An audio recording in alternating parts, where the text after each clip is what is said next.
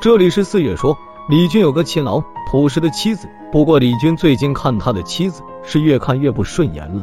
这个从山区出来的女人，有着农村人的勤劳与质朴，每天都能把家里的事情整理的井井有条。李军一从工厂回到家，就能吃到丰盛的饭菜。本来他对这一切都很满意的，可是自从他当了厂里的一把手之后，一切都变了。其实他的妻子并不难看，只是因为他的脸上有一颗很大的痣。而显得整个脸都变了味。原来李军只是小员工的时候，他都尽量不让妻子出席一些大型的活动，总是谎称妻子有事，分不开身。在他当了官以后，四周就开始有了不少女人围着他转，她们都有着较好的容貌和迷人的身材。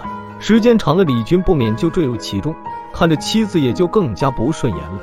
回到家，妻子正在厨房做饭，妻子的头发留得很长。据说这是他们村子里的传统，新娘都留了很长的头发，丈夫帮着妻子梳头可以得到神灵的祝福，而双方有一个背叛另一方则会受到诅咒。李军是不信这个的，他帮着妻子梳头的次数屈指可数，他望着妻子的背影若有所思。之前他在一个情人的强烈要求下和妻子提出了离婚，理由是双方没有什么感情了。妻子听后哭得死去活来，死活不同意。李军没有办法，这才停止了离婚。可是最近情人的逼迫越来越紧迫，他甚至提出要把妻子做掉。李军当然知道什么是做掉，可是那样真的好吗？那毕竟是自己的结发妻子啊！李军正在犹豫的时候，手机突然响了。怎么样，想好了没？我就在你门口。是那个情人的声音。李军咬了咬牙，开了门。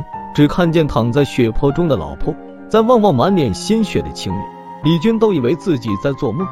情人倒是大胆，他拖着妻子的尸体装进了一个大袋子里，麻利的封好了口。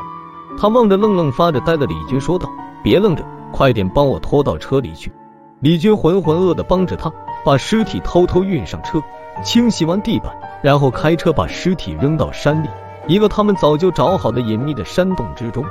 从那之后。李军就感觉头疼，原本一头乌黑浓密的头发，现在也掉的差不多了。伴随他的还有莫名的头痛，他几乎把省城所有的医院都跑了一遍，结果医生都认为他的头部一切正常，之后便就无果而终了。最要命的是，他的记忆力变得极差，有时候早上他安排的计划到了下午就忘了，久而久之，许多人对他产生了不满，最后经常里决定免去了他的职务，李军也就一下子从天堂坠入了地狱。这期间不到一个月，李军望着镜子里的自己，秃顶、憔悴而呆滞。他不明白自己为何突然变成了这般模样。他隐约猜测这是妻子的冤魂对自己的报复。有时候他真希望妻子能收了自己，至少能减轻一下自己的痛苦。那种头疼欲裂的感觉不是那么好承受的。他已经一个多礼拜没有出门了，那些情人也再没有找过他。期间只有他的朋友来看过他一次。李军望着镜子里秃顶、憔悴的自己，突然，